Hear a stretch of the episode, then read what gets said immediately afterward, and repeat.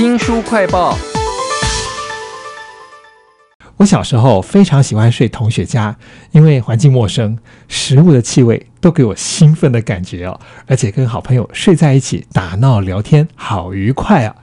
如果您也向往这样的感觉的话呢，欢迎来读这本绘本。如果你想盖树屋，请到了这本书的翻译，同时也是绘本作家海狗房东。你好，主持人你好，各位听众大家好。我好喜欢这本书啊！如果你想盖树屋啊，光是这个绘本打开的第一个跨页，就可以看到小朋友在树林里头呢，抬头仰望，周围都是森林，然后树干在高处汇聚的那种感觉啊。旁边有一段文字写着说：如果你想盖树屋，你需要抬头仰望，想象一个家啊。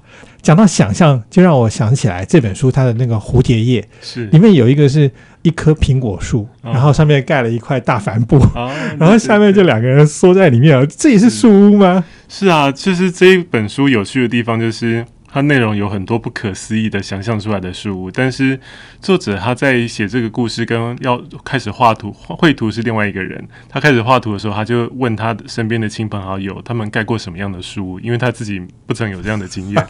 然后他甚至在网络上问他的读者：“你们有盖过什么书？”就有人寄照片或是写给他，所以里面有很多奇妙的书藏在蝴蝶页里，像是有人用一堆雨伞罩起来，也有一种神秘跟与世隔绝的感觉。难怪他文字写说，如果你想盖书屋，你要想象一下哈。对，其实盖书屋又不是盖水泥屋嘛，所以没有大人世界那种算计啦、规矩啦。嗯所以这本书里头有很多非常简陋、很真实的书屋。对另外很吸引我的是有超多豪华又充满想象的书屋啊，例如说有一种书屋是。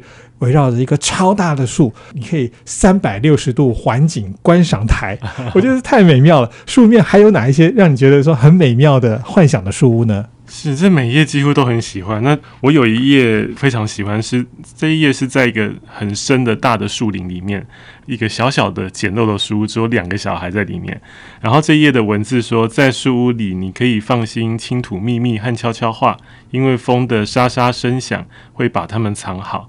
你可以清楚感受到那股极静，并明白你的秘密不会被听见。他把这么壮阔的、深邃的那个森林场景，只放小小的书，就特别有那种你的秘密要很小声，不要被听见的感觉。我很喜欢这页的感感觉。好有诗意哦，在一片大的树林里头，然后下着雨，小小的书里头讲悄悄话。对其实我觉得书一定要有其他的小朋友在一起，你才会觉得好玩哦。这本书里面就有好多小朋友在书屋里面游戏，例如说荡秋千，好开怀，或者是站在高处往下看，有点害怕，甚至爬树的时候那种辛苦啊，全部都在这些小朋友的脸上了。在这本书里头，甚至还有一些很幻想的画面哦，例如说外星人送披萨来，对对，还有哪一些超乎想象的东西呢？其实里面我自己看到最好玩的也是那个 外星人送披萨来。如果读者拿到书，可以仔细看图哦，因为这位画家他真的是心思很细腻的藏了很多东西。比如说，他们这个书非常非常的高，高到嗯、几乎可以碰到那个幽浮飞过来的那样的高度。然后送披萨的外星人，你仔细跟右边那一页已经在书屋里的孩子对照，他们手上拿的娃娃是一样的。然后那个男孩看的也是外星人的书，所以他可能在书屋里想象这个感觉，他才觉得树屋外应该外星人正把热腾腾的披萨送过来。而且他们招引这些外星人来的方法，可能是拿着手电筒 在黑暗里头到处乱射。是是是，讲到这个，就会让我想到说，这些小朋友每一个看起来他们的表情都好生动哦。对这本书啊，呃，我自己在看的时候，我不停的对照想找一样的小孩，其实不太容易，有些看起来很有点像。后来看这个作者跟画家的对谈的时候，画家就说了一个秘密，他在里面画了他自己算了一下，大概有两百零五个小孩，但是他说他数学不太好，所以不确定算的对不对，但是至少有超过两百个，所以各位读者也可以试试看。然后作者也把他认识的亲朋好友。呃，小时候的样子尽可能的画进去，包含封面跟那个书名页里面的年轻的小孩，那是他爸爸妈妈小时候的样子。全部都是他熟悉的亲朋好友啦。这本书叫做《如果你想盖树屋》啊，非常荣幸能够请到知名的绘本作家海口房东来为我们介绍这一本书。那你刚刚讲到那个在大树里头一个小小的书屋，两个人在讲悄悄话这件事情，会让我怀念起我小时候在同学家睡觉的时候，就是一定要窝在被子里面才能够讲出一些很有趣，然后现在觉得很窝心的话哈。现在的我们好像已经没有这样的机会了哈。对啊，现在大家离因为都市化都比较已经状况走的比较深了，所以就算是乡村，自然的环境也变少很多。那所以刚刚您讲到那个孩子窝在一起的那个感受，有时候必须靠孩子的游戏去想象。像还有一幅我很喜欢的图画，是也是在树林里，但是它是更是盖在沼泽上的树屋。然后那一页他把气氛弄得有一点阴森森的，那孩子在。阴森森的环境也特别会更靠得更紧，所以文字也是写这样，就是如果你的睡袋还有空间，你往那边挪一挪，他往那边挪一挪，我还可以挤进来，好朋友就可以手牵手靠在一起壮胆。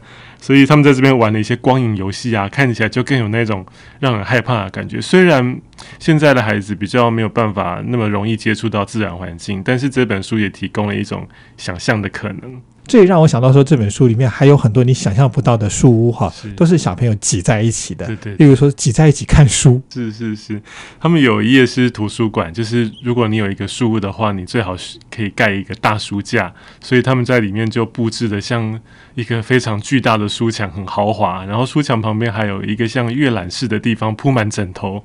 通常孩子在家里看书，我们都会请他做得好，以免视力受影响。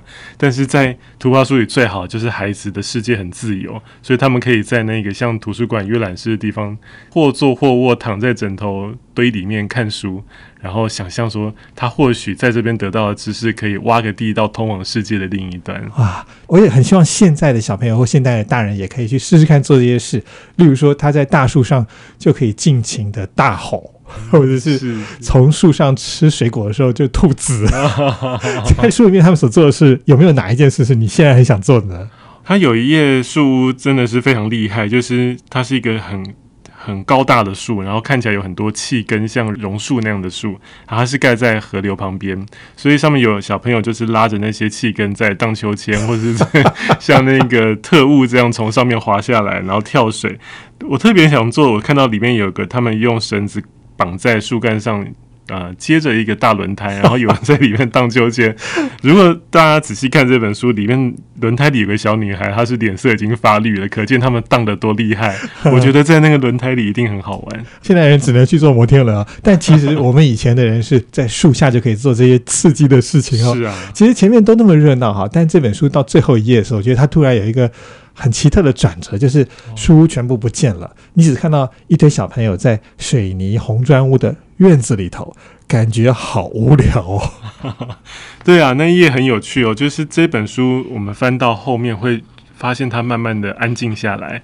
呃，不管是图画或者是文字，文字它其实也呼应了前面，就像刚才主持人讲的，就是一开始他说，如果你想盖书屋，首先你需要耐心等待并抬头仰望。这本书到最后。那些热闹想象的书，到最后它是有几句话、几个小图。它是说海棠花悄悄话、树的枝叶和温暖的阳光这几个字，简短的字就让节奏慢下来，然后就回到您刚才说的那个，回到现实生活，在呃无聊的红砖屋的屋顶或院子上。但是文字呼应的前面，他又讲：如果你想盖树屋，首先你需要耐心等待并抬头仰望。哇看起来很无聊，但是其实文字。很美，对不对？会让我们哇一声。尤其如果读者看到这本书，你会发现，还是抬头仰望的，已经不是前面那些想象的，或是真正森林里的大树，它是呃那个无聊的社区里的小盆栽里面的一个小树苗。所以他们从一棵小树开始种起。所以这句话其实是铺了一个梗了。对呀，我们都希望可以做什么事，但是你一定要等待，并且开始想象。那我希望我可以在哪一天不要自己做好了，就算能够到一个书屋里面去玩也好 啊。今天非常谢谢海狗房东来为我们介绍。如果你想盖树屋，谢谢您，谢谢听众朋友。如果想要重复的收听我们的节目，或者说您只听到了一半，想要补足的话呢，我们在脸书、YouTube、Spotify、Podcast。都有新书快报，欢迎您下载 APP 订阅 YouTube 频道。我是周翔，下次再会。